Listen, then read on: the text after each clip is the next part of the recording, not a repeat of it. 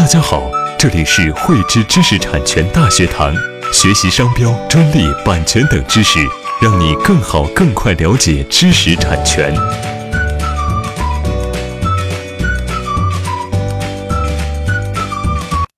汇知识力量，添智慧财富。大家好，应上一期呢，听众朋友们对著作权法中的合理使用这一块呢，希望我们能够更详细的进行解读。那今天呢，就对著作权法的合理使用和大家进行进一步的分享。我们先来看看著作权法的一个立法宗旨以及呢立法目的是什么。宗旨呢是为了保护文学艺术和科学作品作者的著作权，以及呢与这个著作权有关的一些权益。那立法的目的呢是既要保护著作权人的合法权益，又要维护社会公众对这个作品的正当合理使用。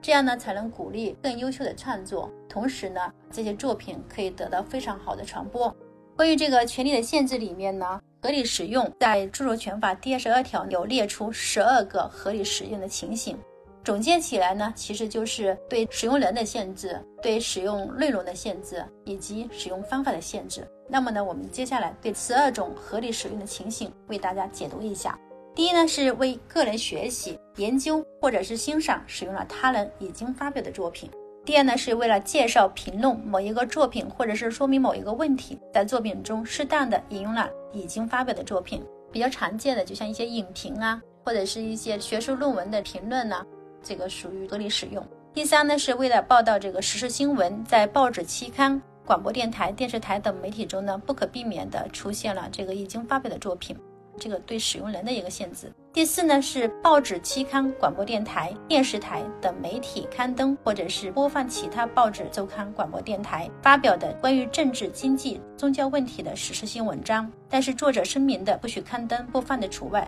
那这里呢，也是对使用人以及使用内容的一个限制。第五呢是报纸、期刊、广播电台、电视台等媒体刊登或者是播放在公众集会上发表的讲话，但作者声明不允许刊登或者播放的除外，这也是对使用人的限制。第六呢是为学校课堂教学或者是教学研究、科研翻译了或者是少量复制了已经发表的作品，这个是仅仅供这个教学或者是科研人员去使用。但是呢，不得出版发行，它也是属于合理使用。第七呢，是国家机关为执行公务，在合理范围内使用了已经发表的作品，这也是对这个使用人的一个限制。第八呢，是图书馆、档案馆、纪念馆、博物馆、美术馆等为这个陈列或者是保存版本的需要复制本馆收藏的作品，这也是一个使用人以及使用方式的一个限制。第九呢，是免费表演已经发表的作品。该表演没有向公众收取费用，也没有向表演者支付报酬，比如说一些义演，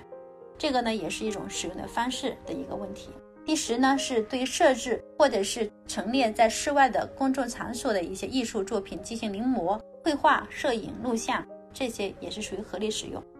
第十一呢是将中国公民、法人或者其他组织已经发表的以汉语言文学创作的这个作品。翻译成为少数民族语言文字的作品，在国内出版发行的。第十二种呢，是将已经发表的作品改成盲文出版，就是以盲人能够感知的这种文字的方式进行出版。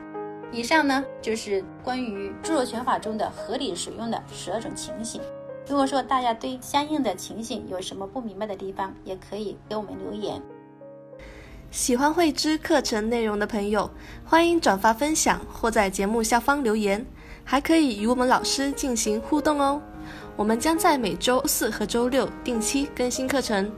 更多知识请关注慧知知识产权微信公众号。我们下期再见。